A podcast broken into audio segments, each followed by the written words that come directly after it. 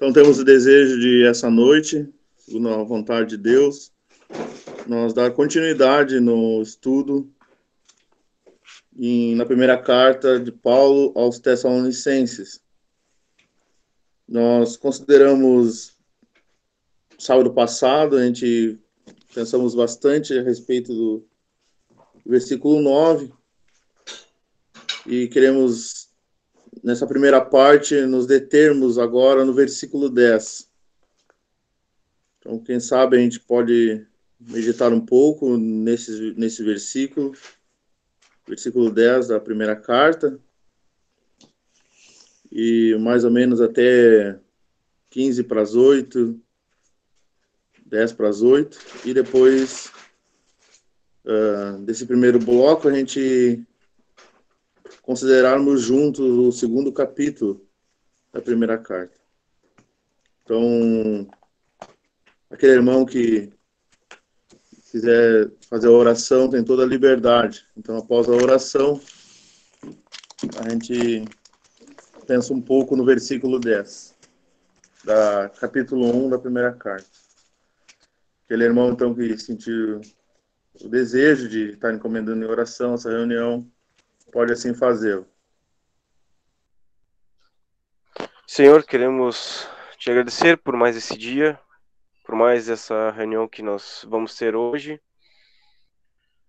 Te agradecemos, pois podemos nos reunir para ainda estudar a tua palavra, aprender um pouco mais de ti, um pouco mais daquilo que o Senhor tem nos trazido.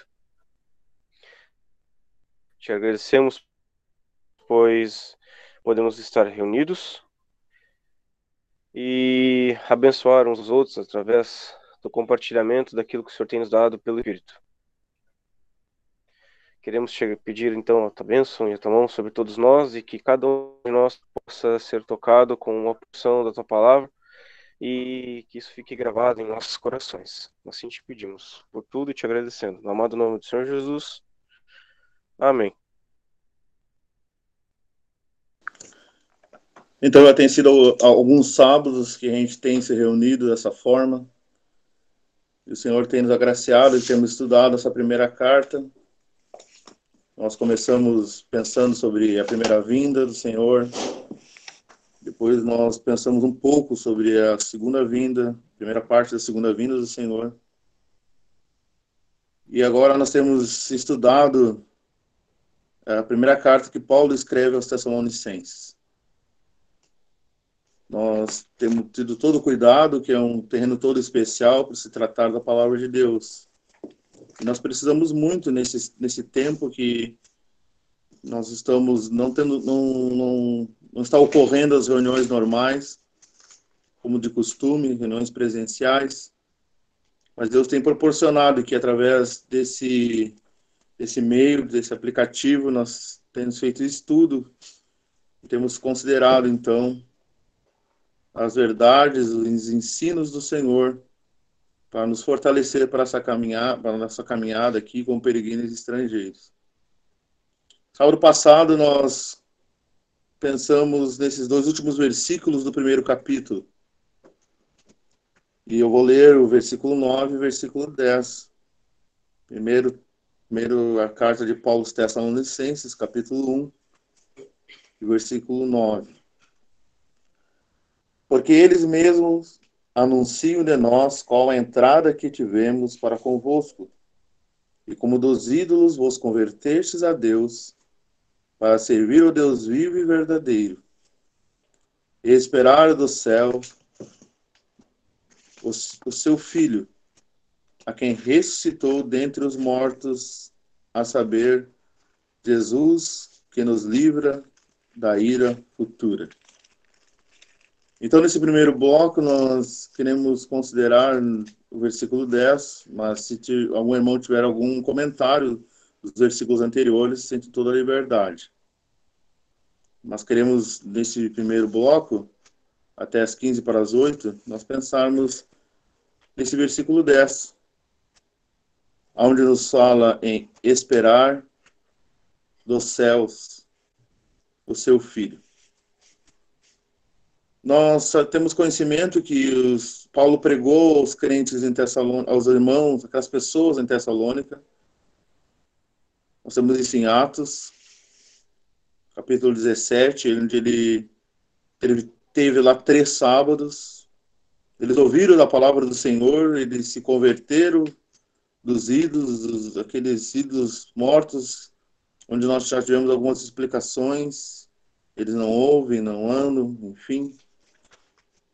E eles se converteram a Deus para servir. E isso foi uma das características que foi comentada no sábado passado. Se não me engano, a segunda característica, que é servir. E agora nós queremos nos deter nessa terceira característica, que é esperar do céu. E queremos ver no sentido prático como eles faziam isso. Então temos o servir e temos o esperar. Mas quem eles estavam esperando? Onde é que eles estavam depositando a sua esperança? E como é que as pessoas podiam ver na prática que eles estavam esperando? E também nós temos que nos livra da ira futura. Se nós temos em Romanos capítulo 8 que nenhuma condenação há para os que estão em Cristo Jesus, aqueles que são salvos, segurança dessa salvação, segurança eterna. Nós temos aqui uma questão, ira futura. E nós queremos pensar o que significa isso. Que ira futura é essa a qual o Senhor Jesus livra? E queremos estar considerando esses versículos. E que o Senhor nos ajude e nos conduza essa noite para que todos possamos crescer nós queremos compartilhar, nós queremos uh, essa ajuda mútua para que todos possamos, então, ter o pleno conhecimento do nosso Senhor Jesus, a certeza nessa caminhada, o fortalecimento dos santos. Também uma questão que é que até é, há um engano no mundo Muitos até ensinam errado sobre que a igreja vai passar, está passando pela tribulação.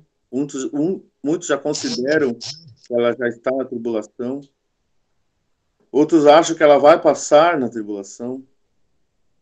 Enfim, nós queremos também, através desse versículo e através das outras passagens, ver o que fala a respeito disso para nós. Os irmãos me permitam fazer só um, um pequeno parêntese para fazer uma observação, é, até uma, uma correção daquilo que eu mesmo já tenho falado outras vezes. E nesse há pouco o irmão Royce falou, e eu não estou dizendo isso para corrigir ele, muito pelo contrário. Como já disse, eu mesmo já falei isso algumas vezes, mas é, apenas para é, podermos entender um pouco melhor alguns detalhes referentes aos Tessalonicenses. É, com base em Atos capítulo 17, nós vemos que o apóstolo Paulo pregou na sinagoga, sinagoga por três sábados. E o, o relato continua com a perseguição que se levantou é, e que Paulo teve que fugir. E muitas vezes nós partimos então do princípio que Paulo esteve apenas três semanas lá, três sábados. Só que eu queria ler com os irmãos é, três passagens que podem nos fazer pensar um pouco é, acerca se essas três semanas são reais ou não. Nesse mesmo, nessa mesma primeira Tessalonicenses, capítulo 2, versículo 9, está falando, porque bem vos lembrais, irmãos, do nosso trabalho e fadiga, pois trabalhando dia, noite e dia, para não sermos pesados a nenhum de vós, vos pregamos o Evangelho de Deus Aqui ele está se dirigindo aos crentes já de Tessalônica e que Paulo e seus, seus colaboradores trabalharam para não ser pesados. Eles é, supriam seu próprio sustento. E ele repete quase as mesmas palavras é, no capítulo 3 de 2 Tessalonicenses, versículo 8. 2 Tessalonicenses 3, 8. Nem de graça comemos o pão de homem algum, mas com trabalho e fadiga, trabalhando noite e dia para não sermos pesados a nenhum de vós. E ele até continua dizendo que ele teria o direito de ser sustentado. Essas duas passagens, onde ele enfatiza o seu trabalho para se sustentar e sustentar os, os colaboradores, é, levam a pensar que ele esteve mais tempo lá que apenas três semanas. E, por fim, tem uma terceira passagem que creio é, lança mais luz ainda. Filipenses capítulo 4. Filipenses capítulo 4, versículo é, 15. E bem sabeis também, ó Filipenses. Aí pulamos para o 16 porque também uma e outra vez me mandastes o necessário a Tessalônica. É, aqui Paulo afirma claramente que os filipenses haviam mandado duas ofertas para o apóstolo Paulo a Tessalônica. E considerando que Tessalônica fica ou, é, a mais de 150 quilômetros de Filipos, é, é difícil imaginar que em três semanas eles teriam enviado duas ofertas é, para Tessalônica. Uma por causa da distância, a viagem em si já não daria esse tempo, e não haveria a necessidade de, em, em três semanas, mandar duas, é, duas ofertas, dois donativos.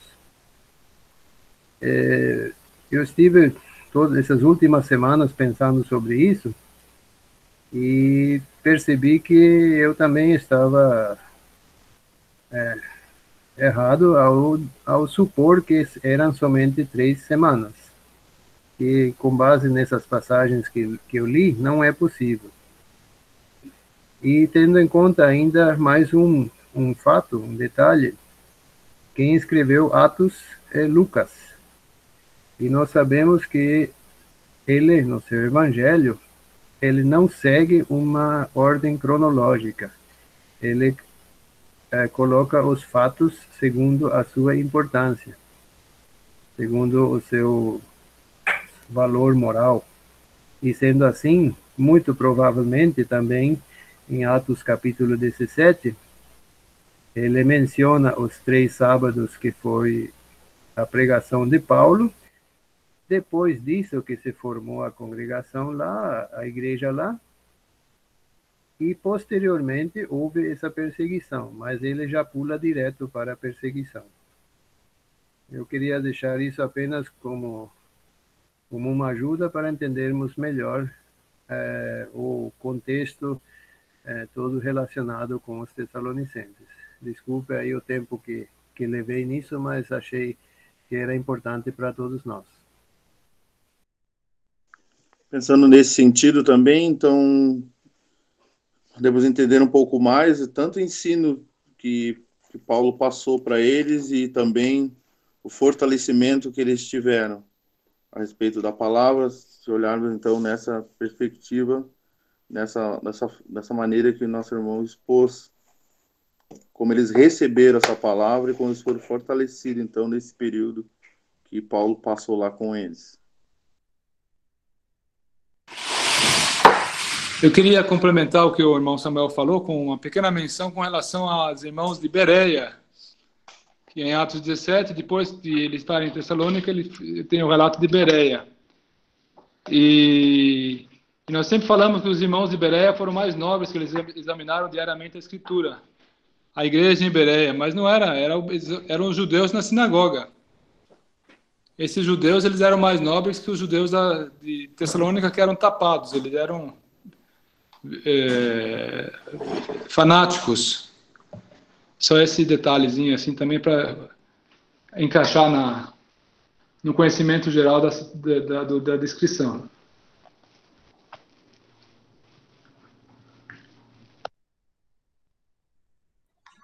Então, nós temos também no versículo 10 que eles estavam esperando, esperar dos céus o seu filho. Então, eles tinham o seu olhar voltado para o céu. E quando eles estavam servindo, eles estavam na atividade aqui, eles também tinham o seu olhar voltado não para as circunstâncias, não para as perseguições ou tribulações que eles estavam passando, mas então eles estavam olhando para o céu. É uma viva, uma viva esperança. Também podemos estar considerando isso. O irmão Royce mencionou agora algo é, que é de vital importância. Foi para os Tessalonicenses e deve ser para nós também. Ele disse: eles estavam olhando para o céu. E é justamente isso que deve caracterizar o cristão. Foi a característica dos Tessalonicenses e deve ser a nossa. Esperar o noivo, esperar nosso Senhor e Salvador, olhar para cima, como diz Colossenses, colocar a, a mira, colocar o, olhar fixo nas coisas celestiais.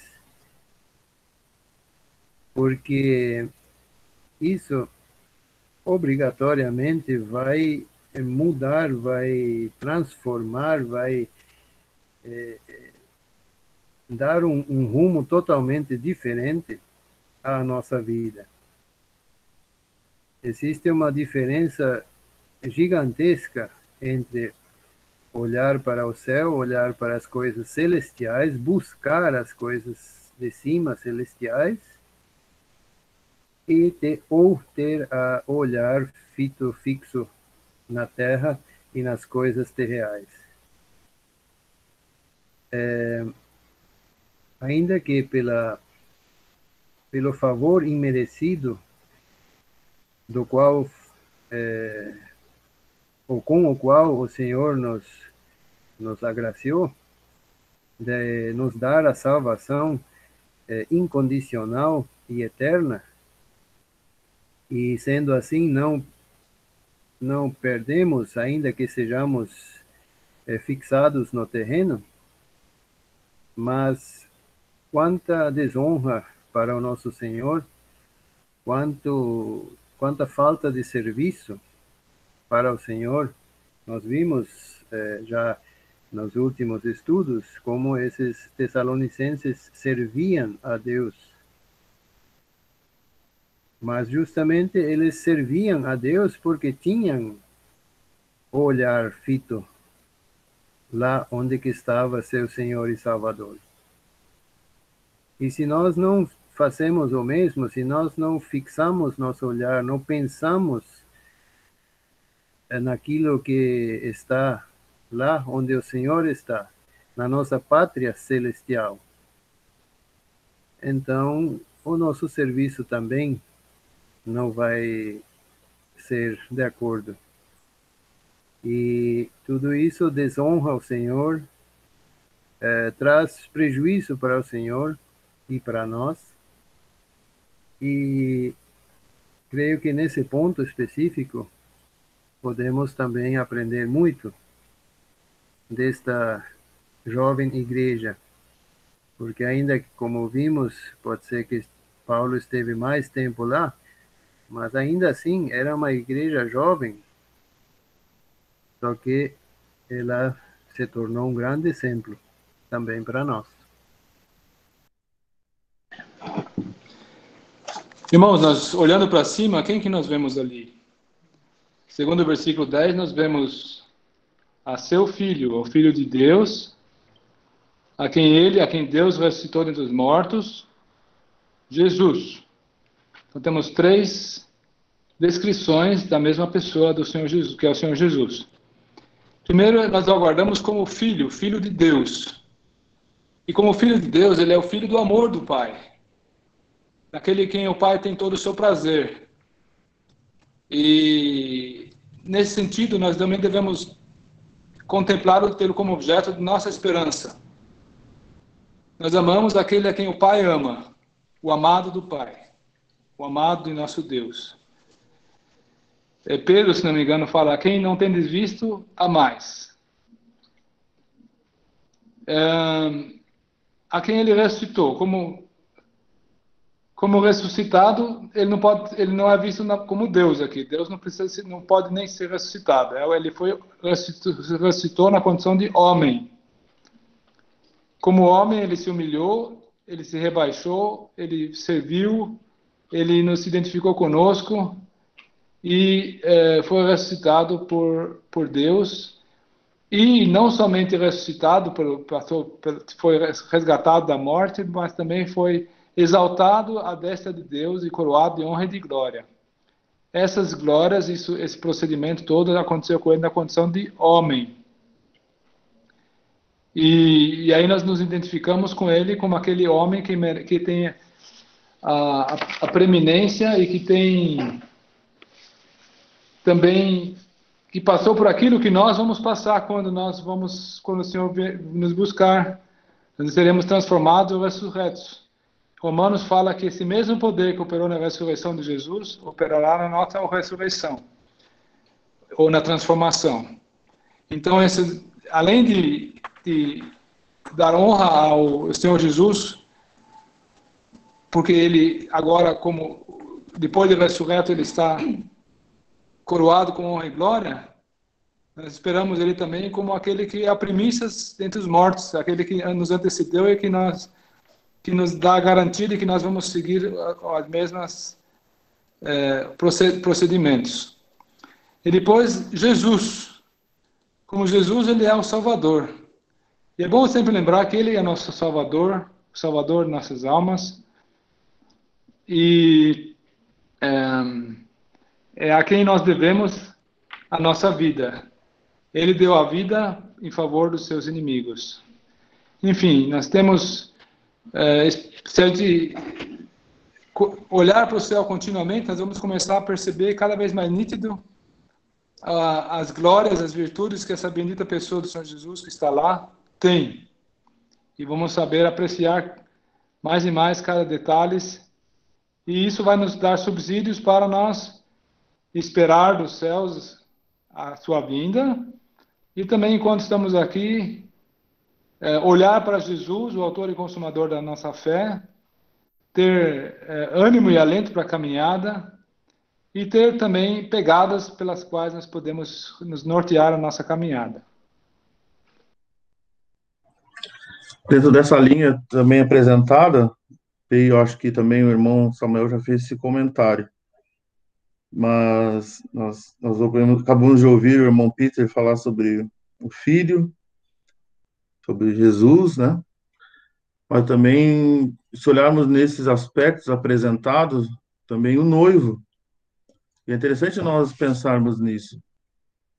Nós esperamos o céu, a, a vinda do Senhor, a vinda do Senhor Jesus. Nós queremos ter os olhos fixos nele e, enquanto isso, nós podemos pensar nesses aspectos. Ele como um noivo. E nós temos em Efésios capítulo 5, um versículo bem conhecido, Efésios 5, 25. Vós maridos, amai vossas mulheres, quando também Cristo amou a igreja, e a si mesmo se entregou por ela. Então, também a noiva esperar ardentemente pelo noivo. Aquele momento do encontro nos, nos ares, onde vamos para todos, vamos estar para todos sempre com ele. Aquele que encontrou aquela pérola preciosa, e vendeu tudo quanto tinha para adquiri-la. Então, se nós olharmos também que o noivo, esse encontro especial que vamos ter no céu, com certeza isso, todos esses, esses aspectos apresentados, isso vai mudar a nossa caminhada aqui, nossa comunhão e nosso relacionamento também. E o interessante, irmãos, é que nós não estamos sendo vendo aqui a perspectiva de que nós vamos para o céu. Vamos para o céu, vai ser muito melhor e que vai ser só gozo sem fim, e que nós vamos ter, terminar a, a nossa tribulação, né? Não é essa ótica que está sendo apresentada aqui. Nós estamos aguardando o Senhor Jesus. Nós estamos aguarda, aguardando por uma pessoa e é por ela que nós nos alegramos. Não é por nossos privilégios e nossa melhoria de condição que nós vamos experimentar então. Então, vendo a foco, não é para olharmos em nosso umbigo, mas olharmos para o Senhor Jesus.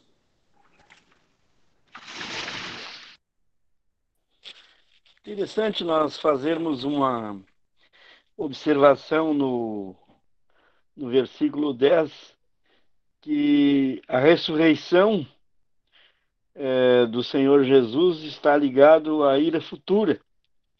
É, então nós temos um em Atos, nós temos a, aquela passagem onde diz que Deus, não tendo em conta os tempos da ignorância, anuncia agora a todos os homens em todo lugar que se arrependam, porquanto tem determinado um dia em que com justiça há de julgar o mundo por meio do varão que destinou, e disso deu certeza a todos, ressuscitando dos mortos. A ressurreição do Senhor Jesus vai ser uma certeza que a ira de Deus se manifestará em juízo sobre aqueles que é, rejeitam o Evangelho de nosso Senhor Jesus Cristo. Então, é, também penso que a relação aqui, em relação à vinda do Senhor, é, nos livrando da ira futura, não é a ira que estava sobre as nossas cabeças e que deixou de existir a partir do momento em que nós confessamos o Senhor Jesus como nosso Salvador e nós é, escapamos dessa ira e Ele vai nos livrar da ira futura a ira que cairá sobre esse mundo. Então, nós podemos aqui também termos a convicção, é, a certeza de que não passaremos pelo juízo deste mundo na vinda do Senhor. Isso é um tema importante, sim, e podemos já pensar também nesse sobre livrar da ira futura.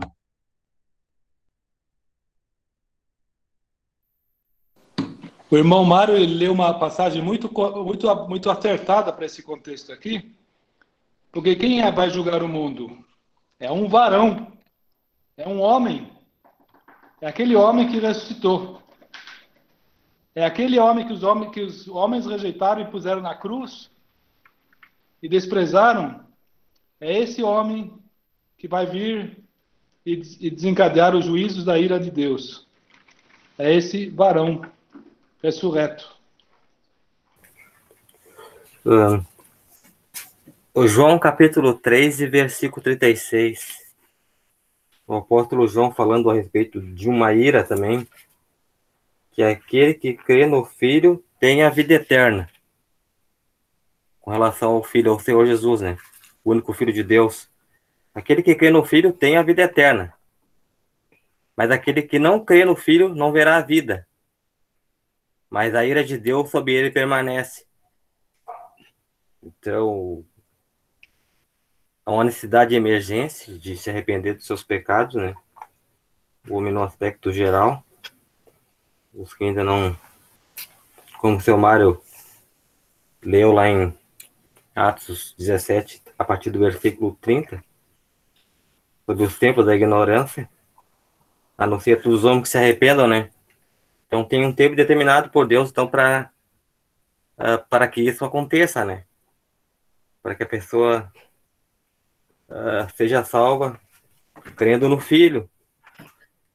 Aí, então, Atos capítulo 7, temos Estevão naquele longo ministério, naquela explanação que ele deu em Atos capítulo 7, falando a respeito da palavra de Deus, pegando o Velho Testamento, associando ao Novo e apresentando Cristo. E aquele momento em que ele foi apedrejado, Estevão no, na, em Atos 7,55, ele diz assim, mas ele estando cheio do Espírito Santo, e fixando os olhos no céu, viu a glória de Deus e Jesus que estava à direita de Deus. E disse: Eis que vejo os céus abertos e o filho do homem que está em pé à mão direita de Deus. Ali estava um momento de tamanha dificuldade. Estevão uh, ia ser apedrejado, estava sendo apedrejado naquele momento. Mas Estevão, numa maior dificuldade, nos seus últimos suspiros de vida, Estevão contemplou os céus abertos. Nós podemos pegar como uma referência para nós, esse irmão, nesse momento de grande dificuldade. E temos essa experiência também, através de Atos capítulo 7, de contemplarmos, uh, através dessas dificuldades, que não é a mesma que Estevão teve. Estevão estava momento bem pior, bem difícil, mas ele contemplava a glória de Deus e os céus agora estavam abertos. E pensando a respeito um pouco mais uh, nesses primeiros versículos, nesse testemunho desses irmãos de Tessalonicenses ali, a conversão deles causou tamanho impacto às demais cidades, uh, províncias, provavelmente, ali daquela região. Eu não sei me precisar bem como é que era o mapa geográfico daquele momento, mas provavelmente eles causaram impacto para outros irmãos. E o irmão comentou, o irmão fez um comentário que, eu, que eu, ficou gravado a respeito do testemunho desses irmãos, a referência que eles eram. Então, é, na verdade, eu tenho pensado muito que eles tinham o discurso e eles tinham a palavra. E para mim, uh, eu tirei um pensamento para minha meditação e para minha o meu ministério é que aquilo que eu falo, aquilo que eu digo, o meu andar, meu discurso e a minha prática, elas têm que caminhar junto tem que caminhar lado a lado. Isso deve ser um, um, um, uma qualidade na minha vida de cristão. O meu discurso e o meu andar.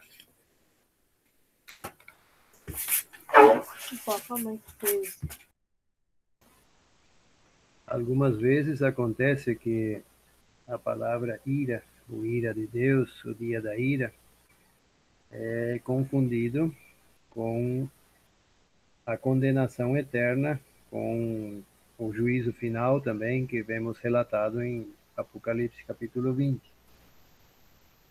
E,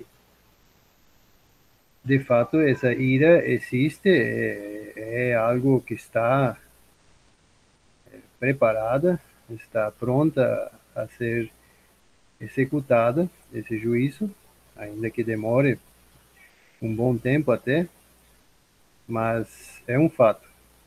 E é o que vemos nesse versículo que foi lido em João capítulo 3. E a ira permanece sobre aquele que não crê. E essa ira aqui de João 3 é a condenação eterna, mas também podemos dizer que inclui a, a tribulação, esses, esses anos da ira do cordeiro, como diz é, Apocalipse capítulo 6.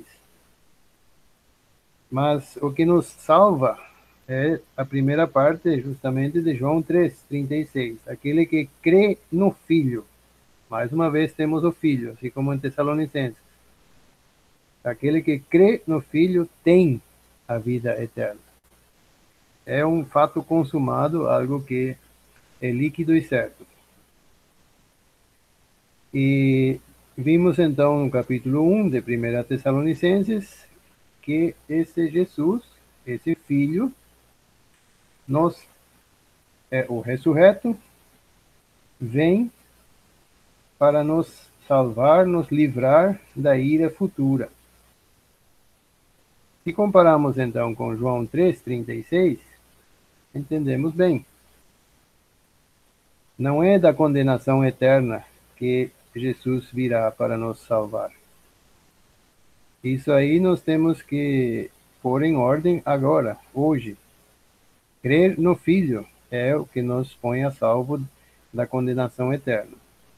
Agora, a vinda do Filho, a vinda do Senhor Jesus, ela nos libertará, nos livrará da ira futura ou vindoura. Voltando mais uma página no capítulo 5 de Tessalonicenses, 1 Tessalonicenses 5, versículo 9. Porque Deus não nos destinou para a ira, mas para a aquisição da salvação por nosso Senhor Jesus. Jesus Cristo.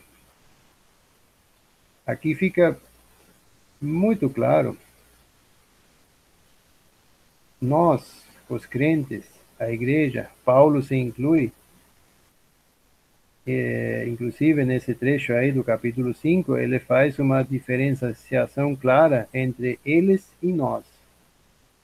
E aqui no 9 ele diz: Nós, nós não fomos destinados para a ira, mas para a aquisição da salvação. E como virá essa salvação? Mediante a vinda do Senhor Jesus. E finalizando ainda Apocalipse capítulo 3, versículo 10. Apocalipse 3, 10. Como guardaste a palavra da minha paciência, também eu te guardarei da hora da tentação que há de vir sobre todo o mundo para tentar os que habitam na terra. Eis que venho sem demora. Aqui o, o Senhor Jesus diz claramente que guardará aqueles que guardaram sua palavra da hora da tentação. Não diz da tentação, ou seja, não é através da, da, da tribulação, como é, existe também esse, esse pensamento, essa doutrina que é ensinada e a igreja passará pela tribulação, mas será guardada, será protegida, é, atravessando a, a, tribulação, esses sete anos, é, sob a proteção de Deus. E alguns tentam justificar com esse versículo, mas também não procede, não é correto. Porque não é eu te guardarei da tentação, e sim da hora da tentação, do período inteiro. Não é através do período, e sim não do período propriamente, dos sete anos, seremos guardados. E ainda tem mais um detalhe no final do versículo: tentar os que habitam na terra. Isso é característico para Apocalipse. Temos os santos, representados pelos 24 anciãos ali no céu, e tem os que habitam a terra. São as pessoas incrédulas que habitam a terra. Os que ficaram, os que não creram no Senhor Jesus, os que não foram salvos. Sobre eles a ira permanece. Sabemos que no meio de todos eles haverá, sim, um remanescente eh, que crerá, mas isso é outra, outro fato agora, outra questão. E no versículo 11, ainda diz: Eis que venho sem demora. Os tessalonicenses esperavam ao Senhor Jesus a qualquer momento. Tanto é que é, o apóstolo Paulo dá instruções ainda mais detalhadas acerca disso no capítulo 4. Mas a esperança deles era que a vinda do Senhor acontecesse a qualquer momento. E o Senhor Jesus mesmo diz, aí em Apocalipse e em outros lugares: Em breve venho, venho sem demora. E é isso que nós também temos que sempre ter diante de nós a iminente vinda do Senhor para nos levar consigo e, mediante esse ato, também nos livrar, salvar desse período de sete anos de tribulações que há de vir sobre o mundo inteiro. Dá para dar um comentário ainda, irmão? Sim. A ira ela tem sempre um motivo. E a ira de Deus, que o Senhor Jesus vai des, é, desenvolver, não é uma coisa que vai acontecer. Ela já está. Deus, dia após dia, se ira com o procedimento libertino dos homens que detêm a verdade pela injustiça. Romanos 1 fala sobre isso. E Deus ele está em graça sendo longânimo, mas ele está, ele está diariamente se irando contra todo o procedimento libertino dos, dos homens aqui sobre a terra. E é, talvez é interessante a gente pensar o que provoca isso. Já está escrito aqui para Romanos 1, versículo 18 contra toda a impiedade e perversão dos homens que detêm a verdade pela injustiça, que se rebelam contra Deus. E toda rebelião contra Deus é uma afronta a Deus, é uma ofensa. O pecado causa isso. O pecado, ele não é simplesmente uma coisa que eu me prejudico com isso. Em primeira linha, o pecado, ele ofende, ele afronta, ele desacata a Deus e que causa a ira de Deus.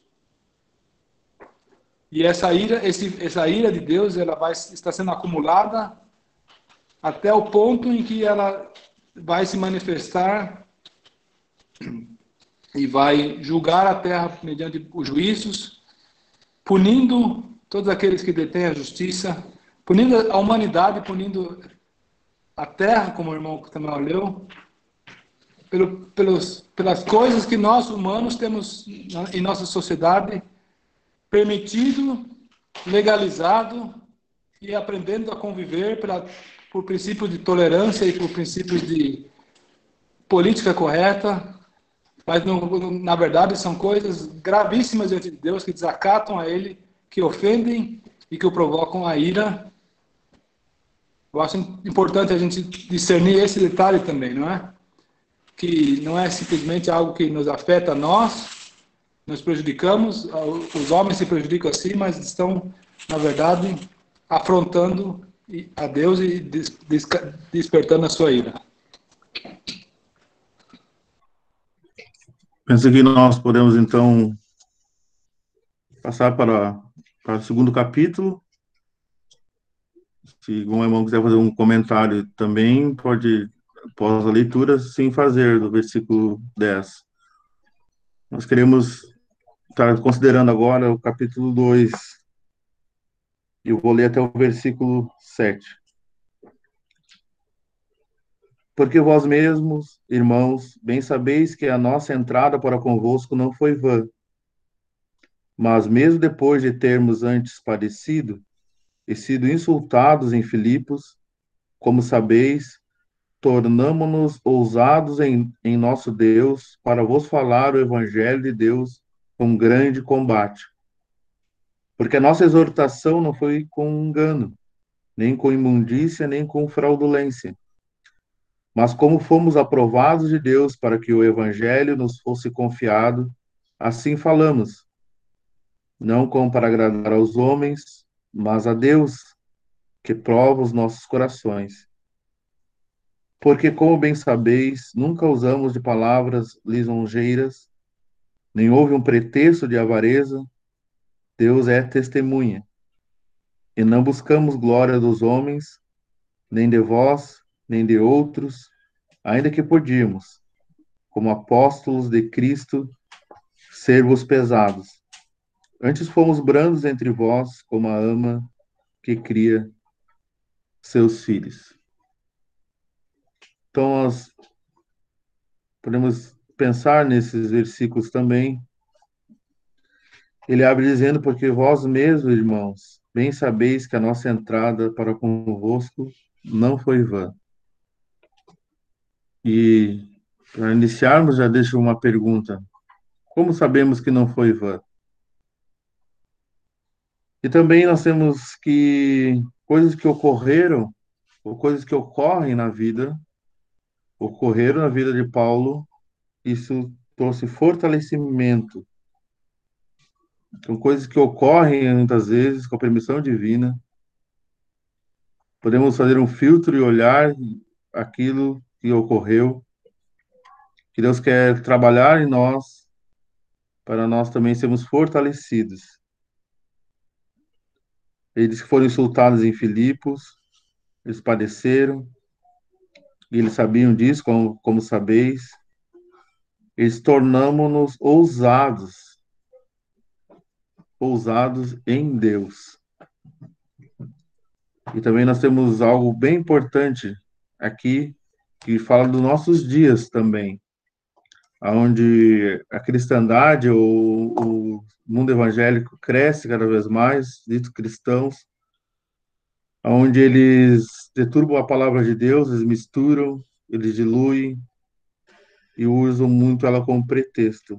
Nós também podemos observar como Paulo, no poder do Espírito, então ele levou essa palavra, ele manifestou essa palavra. Podemos considerar a partir do versículo 1.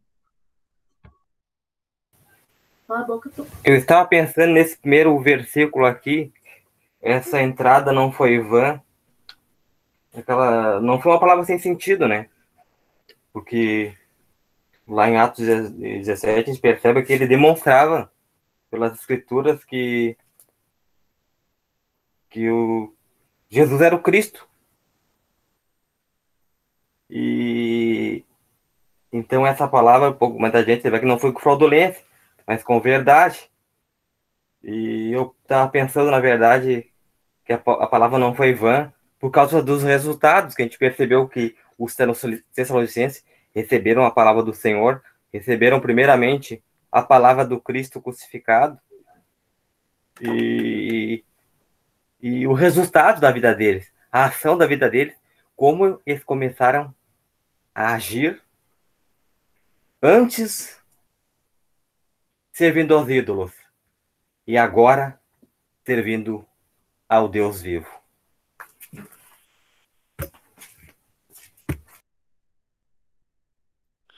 Nós temos aqui no, no capítulo 2, nestes sete versículos que foram lidos, é, nós é, seguidamente nos perguntamos né, como proceder um, um evangelista, um servo de Deus, é, é, como se manifestar anunciando o evangelho. Então, nós temos aqui no, cap, no capítulo 2 o exemplo é, de como se comporta um homem de Deus, um homem que quer fazer a vontade de Deus.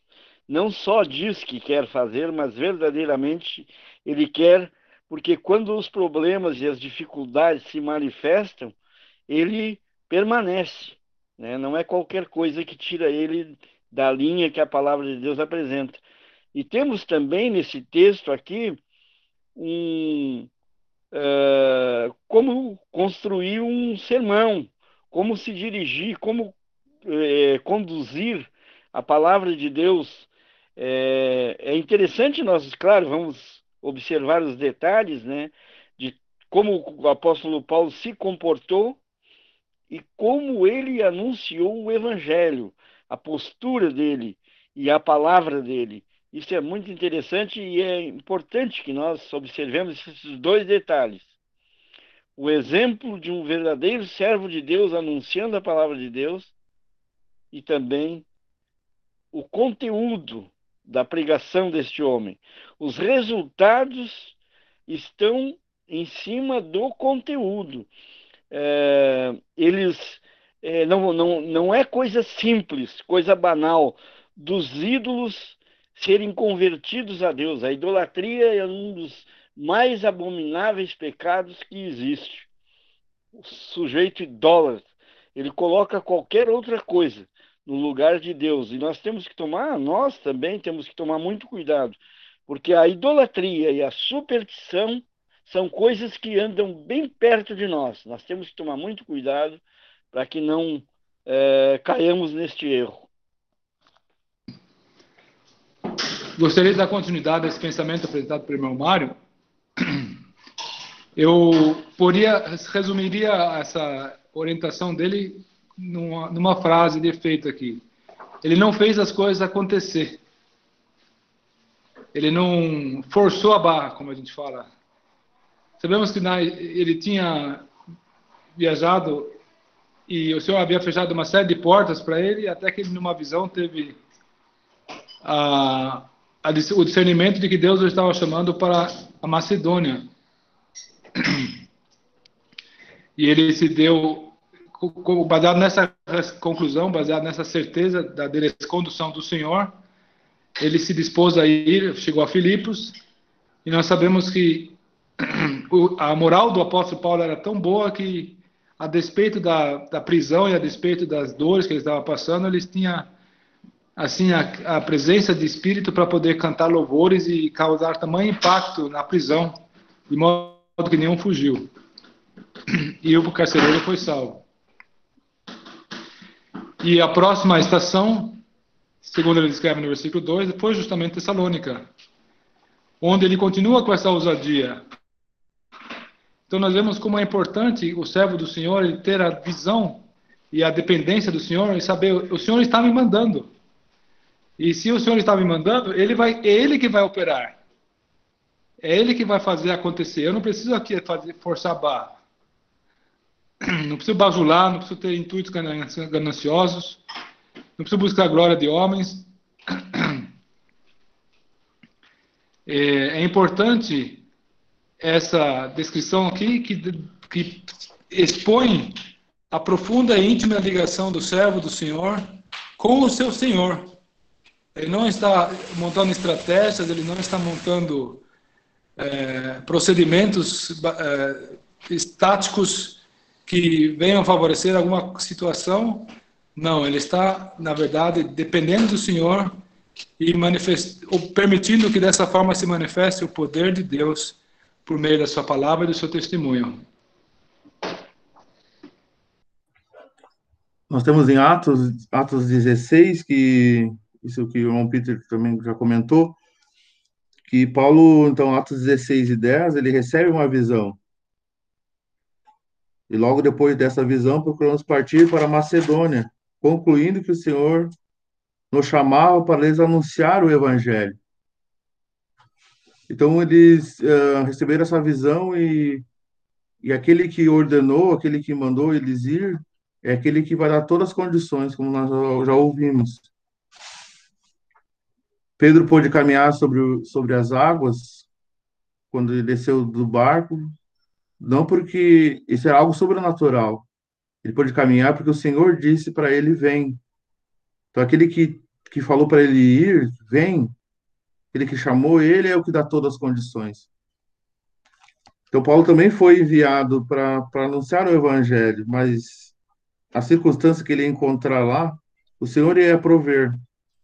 O Senhor ia dar a, ia dar a certeza, ia fortalecê-lo. Então ele diz, mas no versículo 2, onde nós estamos estudando, mas mesmo depois de termos antes padecido e sido insultados em Filipos. Então as coisas ocorreram. E como nos comportarmos quando recebemos uma direção divina e temos essa convicção que foi Deus que nos, nos mandou, e no meio dessa, dessa caminhada acontecem problemas como nós vamos nos comportar? Depois de Paulo ter, Paulo e Silas ter passado por essa, esse a, a, padecimento, esse agravo ali em Filipos, ele poderia ter desistido, poderia ter falado é, não vale a pena, por que, que eu vou sofrer tanto, porque eu vou me arriscar? Mas aqui ele diz, nós tornamos ousados em nosso Deus. Parece que até ele, ele quer dizer que por causa ou mediante de essa esse sofrimento, esse padecimento, esses insultos ali em, em Filipos, ele se tornou mais ousado ainda. E no final do versículo diz: Para vos falar o evangelho de Deus com grande combate. Essa palavra combate não, não quer dizer que foi uma, uma luta, não quer dizer que foi uma, uma discussão, é, uma argumentação esquentada, não. É, literalmente, essa palavra quer dizer com grande esforço. Ele se esforçou muito, ele se empenhou ao máximo, ele é, pregava com, com zelo e com dedicação o Evangelho de Deus. Foi assim, dessa maneira, que ele chegou lá em Tessalônica, depois de ter sofrido em Filipos. Ele estava ousado e se esforçou ao máximo para também anunciar o Evangelho de Deus a essa gente ali nessa cidade de Tessalônica. É, sem dúvida, nós podemos a, até afirmar, por aquilo que temos aqui no versículo 2, que porque nós temos que olhar as escrituras e analisarmos e termos a direção do Espírito para isso, uh, que uh, Satanás é o inimigo de Deus. Ele está por trás de. Eh, não devemos nos iludirmos que esses que eh, agravaram Paulo em Filipos, eh, não tinham como ah, o mentor de tudo Satanás. Ele está por trás de tudo isso, porque ele é um adversário, né? como as próprias, a própria Escritura é, é, declara. Então, ah, eles aqui foram agravados, eles foram, eles padeceram, né?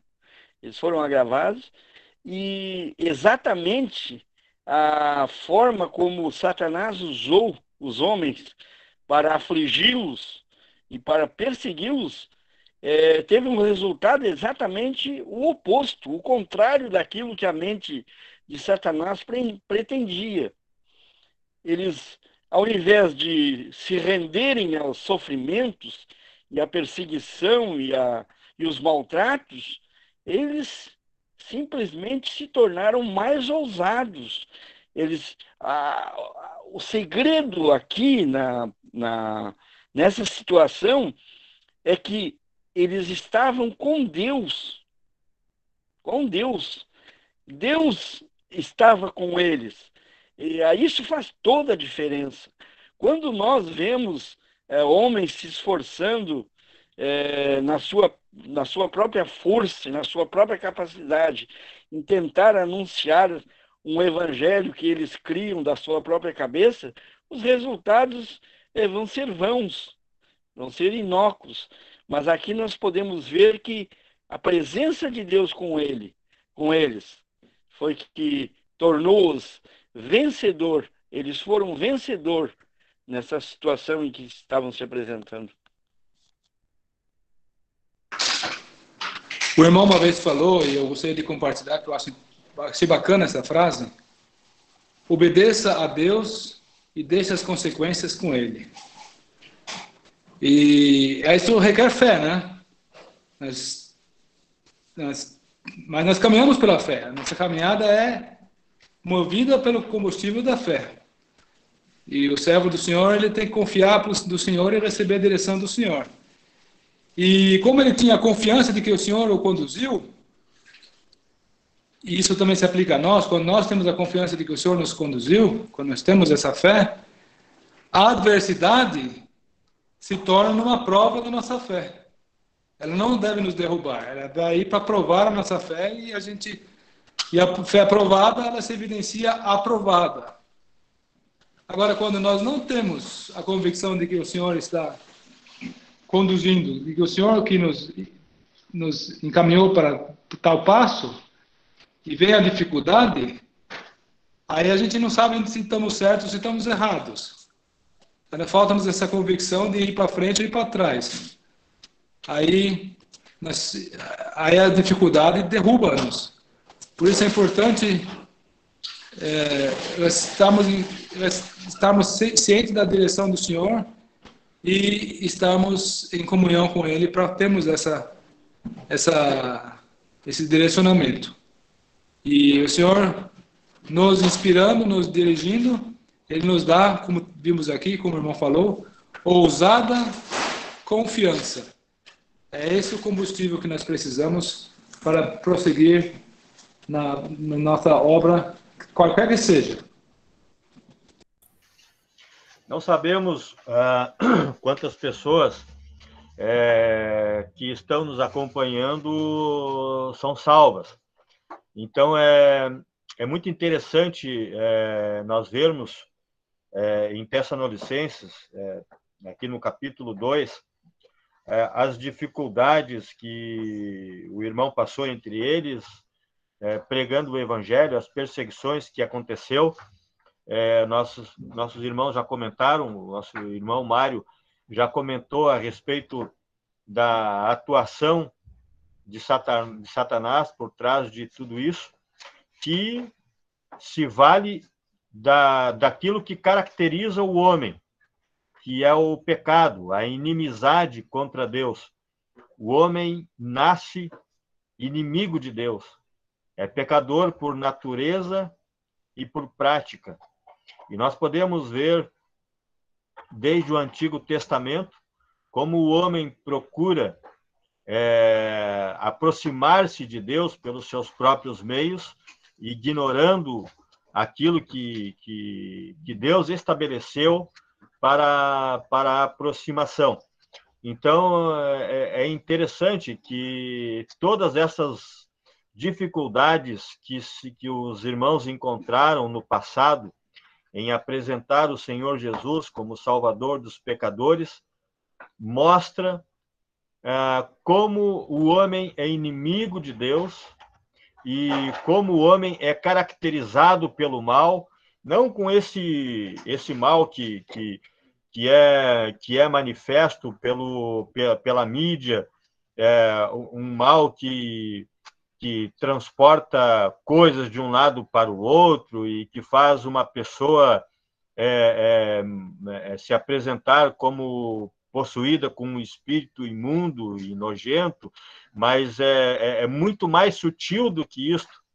Os, os verdadeiros inimigos de Deus encontram-se nas religiões, é, participando de, de, de, de, religiões com a Bíblia na mão, é, mas que, por meio do seu andar, como já foi também manifesto pelo nosso irmão Eloy, que comentou a respeito disso, aquilo que eles é, apontam nas Escrituras não faz parte da vida deles, da, do, do, cotidiano deles, porque é, são pessoas que vivem distante de Deus e não conhecem a Deus e se opõem a Deus de uma maneira encoberta, de uma maneira mascarada, mas se impõem. Então, eu só queria colocar esta, é, fazer menção disto, é, lembrando de que as pessoas que estão nos ouvindo, participando desta reunião, que ainda não são salvas, possam entender que o poder de Deus foi manifesto de uma maneira extraordinária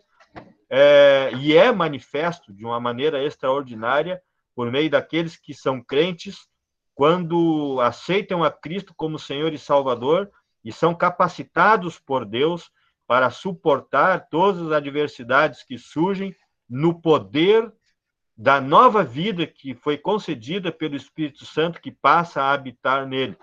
É, é, eu sei que isso é, tem, não tem muito a ver com o assunto que nós estamos falando, mas só gostaria de mencionar isto para as pessoas que não são salvas, para que tomem conhecimento de que esta dificuldade encontrada pelos servos de Deus de pregar o evangelho é justamente pela própria inimizade que se encontra no interior do homem, que é inimigo de Deus e que não quer saber de Deus, porque ele é caracterizado pelo mal, que só pode ser tirado pelo próprio Senhor Jesus quando o homem aceita ele como Senhor e Salvador. Reforçando só o que o nosso irmão César está dizendo, e é importante também, é, ainda como a gente não sabe quem está ouvindo, se a pessoa é salva ou não, uh, Paulo, em Atos, capítulo 26, ele dá o testemunho em uma das diversas vezes que ele manifesta a sua conversão, Atos 26, e ele conta a sua conversão, Atos 26, 16, ele já havia manifestado outras vezes a sua conversão. Gálatas, capítulo 1 ou 2, também fala da conversão de Paulo também. Mas aqui em Atos, capítulo 26, fala diz que ele. Uh, Atos 26, 16. Mas levanta-te e põe sobre os teus pés, porque te pareci. Por isso, para te pôr por ministro e testemunho, tanto das coisas que tens visto, como daquelas pelas quais te aparecerei ainda, livrando deste povo e dos gentios a quem agora te envio, para lhe abrir os olhos e das trevas vos converterdes à luz, e do poder de Satanás, a fim das quais a fim de que recebam a remissão dos pecados e sorte entre os santificados pela fé em mim. Então, aqui Paulo provavelmente deve ter falado isso para os nossos irmãos de Tessalônica também, né? A respeito da, dessa conversão, né? das trevas e do poder de Satanás. É, como os irmãos têm falado muito, que o diabo ele é astuto, né? Ele se transfigura em anjo de luz e engana através da religião, através da idolatria, através de alguns argumentos que os homens usam para iludir através de falsos milagres. Como nós percebemos que há diversas seitas no mundo. Mas como perceber, então, de qual evangelho e o poder desse evangelho, dessa boa nova, manifesta as Escrituras? Para vos converterdes à luz e do poder de Satanás. O evangelho é conversão das obras malignas, da idolatria, daquilo que não é de Deus. Tudo aquilo que tira o lugar da divindade divina dá lugar a Satanás. Então, esses irmãos, provavelmente, e se a pessoa não é salva, ela precisa compreender. Porque há uma esperança para o pecador que ainda não é salvo. Para que recebam, então, a remissão dos pecados Remissão é o preço pago para o perdão dos pecados. E isso só é possível nós podemos nos relacionarmos com Deus somente pelo Filho, pelo Senhor Jesus. Se você não é salvo essa noite, creia nele e busque entender. Busque na palavra de Deus essa verdade. Busque se relacionar com os irmãos. Busque ter o conhecimento de Deus através da palavra dele, naquilo que ele nos ensina, naquilo que ele nos traz, na comunhão, nos seus diversos ensinos. Mas primeiro você precisa crer, você precisa então ser lavado e purificado na obra que o Senhor consumou, através da sua morte na cruz te converterdes da trevas à luz. Porque se o filho vos libertar, como diz João 8,32, verdadeiramente vocês livres.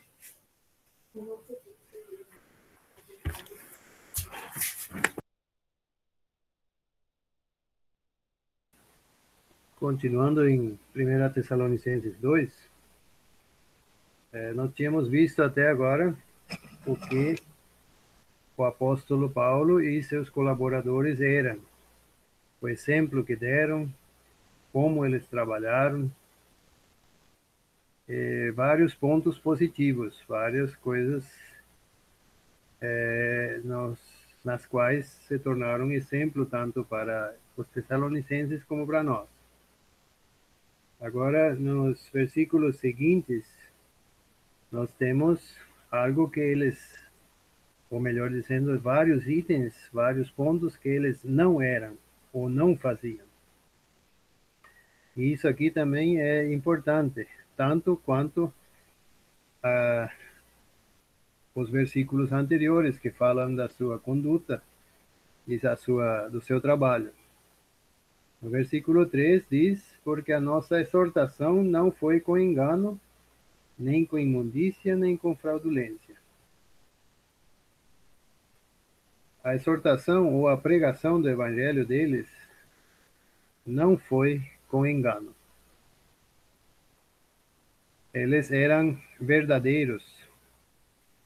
E alguém disse certa vez: quem quer ensinar a verdade, ele mesmo tem que ser verdadeiro. Como que vamos ensinar a verdade usando de engano? Isso não não dá.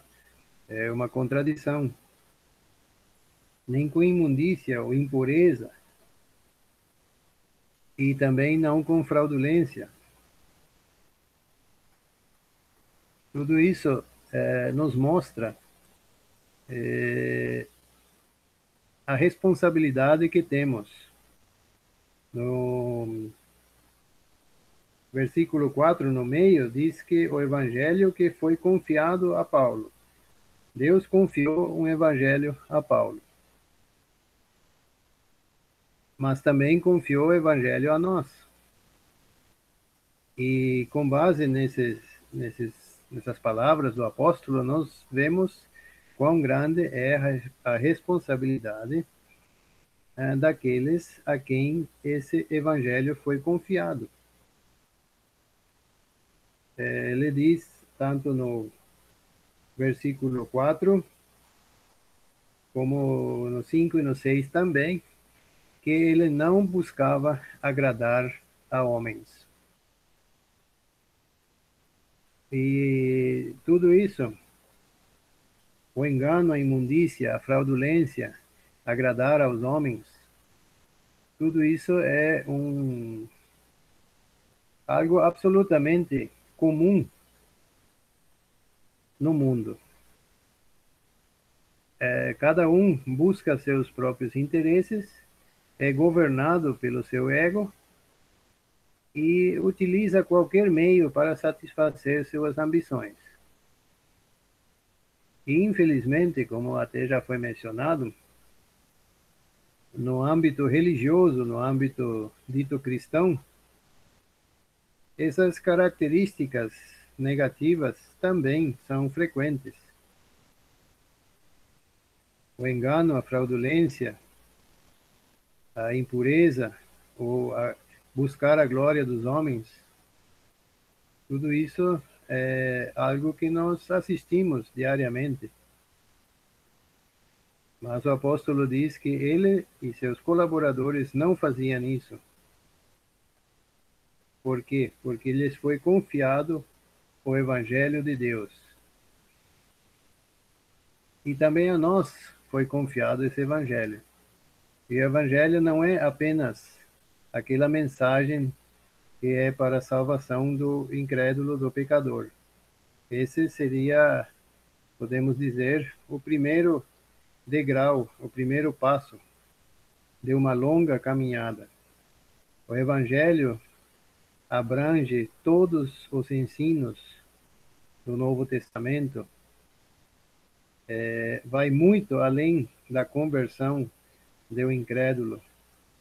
Vai muito além de que pessoas sejam salvas da perdição eterna. E o conteúdo todo desse evangelho foi confiado a Paulo e a nós. E então temos uma, uma leve impressão de quão importante é aquilo que nos foi confiado. Assim como na, na vida natural, se alguém confia em nossas mãos algum bem muito valioso, seja o que for, nós não nos sentiríamos honrados e, e trataríamos de, de agir com toda com todo cuidado, com toda responsabilidade para que esse bem seja preservado, com muito mais razão quanto ao Evangelho. É um bem precioso que nos foi confiado e que devemos é, trabalhar com ele de maneira responsável, assim como também Paulo o fez. Contribuindo com Alô? aquilo que o irmão já, aquilo que o irmão já mencionou agora, nosso irmão Samuel, é, nós vemos esta realidade em Romanos capítulo 1 e versículo versículo 14 e 15, ele diz assim: Eu sou devedor tanto a gregos como a bárbaros, tanto a sábios como a ignorantes. E assim quanto está em mim, estou pronto para também vos anunciar o evangelho a vós que estáis em Roma. Ele estava escrevendo aos irmãos de Roma, igreja em Roma. Então, nós vemos que, tratando-se de pessoas salvas, ele estava escrevendo para irmãos, e, no entanto, ele diz: vos anunciar o Evangelho. Também vos anunciar o Evangelho a vós que estáis em Roma.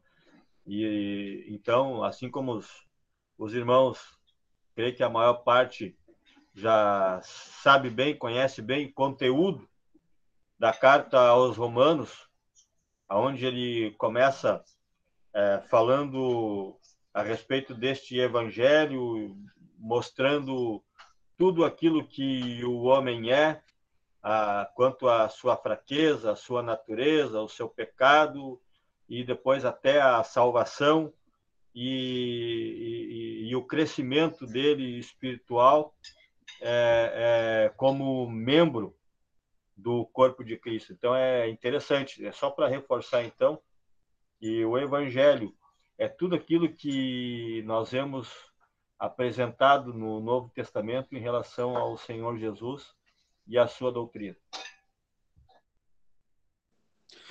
Márcio, quer falar? É, eu só ia voltar um pouquinho antes ali na questão, né, que a entrada de Paulo para a corrida não foi vã. Só na questão dessa palavra, a palavra vã quer dizer sem conteúdo, sem fundamento.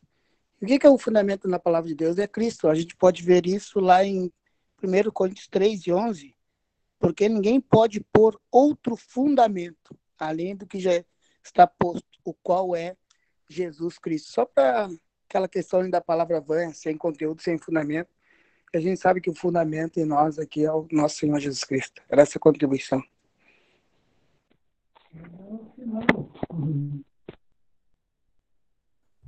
Nós temos também que ele se tornou ousado, uh, ousado em nosso Deus. Penso também que pelas manifestações de Deus na vida dele. Ele estava em Filipos, ele foi agravado lá em Filipos, estava preso, ele e Silas, e mas mesmo assim eles cantavam hinos e, e oravam e houve um grande terremoto. Se nós olharmos a, a, o livro de Atos, nós vamos ver que o Senhor também sempre aparecia a ele para fortalecer. Em Atos capítulo 18, que o Senhor diz para ele: Não te cales, mas fale. Então, com as manifestações de Deus na, na caminhada dele, mesmo nas adversidades, ele então pode se tornar ousado. Então, nós também, no no mesmo sentido, mesmo com todas as dificuldades que nós temos, nós olhamos na perspectiva divina e como ele estava atuando na nossa vida, nós possamos, podemos ser ousados para falar do evangelho e também para falar desses ensinos. E é algo precioso, como já foi comentado, Porque no versículo 2 diz o evangelho de Deus.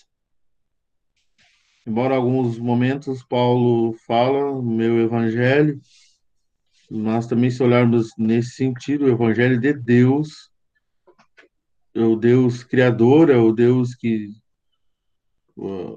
poderoso. Então, algo dele. E se foi, foi concedido a nós, confiado a nós, algo tão precioso como nós devemos então nos portar, como nós devemos nos manifestar também. Nós chegamos ao horário, são 8h33, então era até as 8h30. Queremos estar encerrando também em oração, se algum irmão sentir a, a liberdade de orar, então, e para nós podemos assim encerrar o estudo de hoje. Então vamos orar.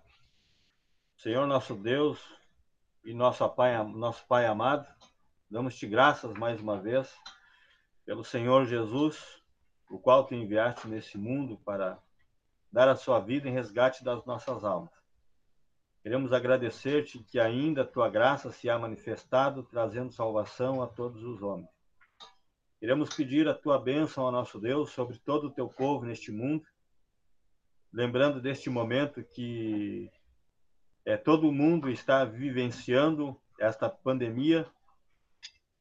Queremos agradecer-te, lembrando ao nosso Deus de que todas as coisas contribuem juntamente para o bem daqueles que te amam. Queremos agradecer-te por vermos como até aqui tu tem nos mantido, tem nos abençoado, tem nos fortalecido. E mesmo em meio a essa pandemia, tem trazido grandes benefícios para nós. Sabemos, ó nosso Deus, de que todas as coisas estão sob teu controle. E queremos ainda também te pedir pelos nossos irmãos em todo o mundo, nas suas dificuldades, nas suas lutas, nas suas dores, lembrando dos irmãos que partiram, que estão contigo, os, os familiares que estão enlutados, aquele irmão da Alemanha é, que partiu para ti, Pedimos a tua bênção sobre a sua família, sua esposa, os seus filhos, outros irmãos que estão na mesma situação, ó nosso Deus, de ter é, sepultado seus familiares, e possam ser consolados, fortalecidos e encorajados por ti a permanecerem com os olhos para o alto, de onde virá o Senhor Jesus, segundo a sua promessa. Queremos agradecer-te por esta reunião e por todos que têm acontecido. Agradecemos-te, ó nosso Deus, por cada participação, pela contribuição de cada um dos irmãos e ainda te rogamos por aqueles que estão nos ouvindo, que porventura ainda não são salvos, para que sejam atraídos à pessoa do Senhor Jesus, para que pela fé nele, pela confiança na tua palavra, sejam salvos. Queremos nos encomendar nas tuas mãos com essas petições e ações de graças ao nome santo, bendito e precioso do nosso Senhor e Salvador, o Senhor Jesus. Amém.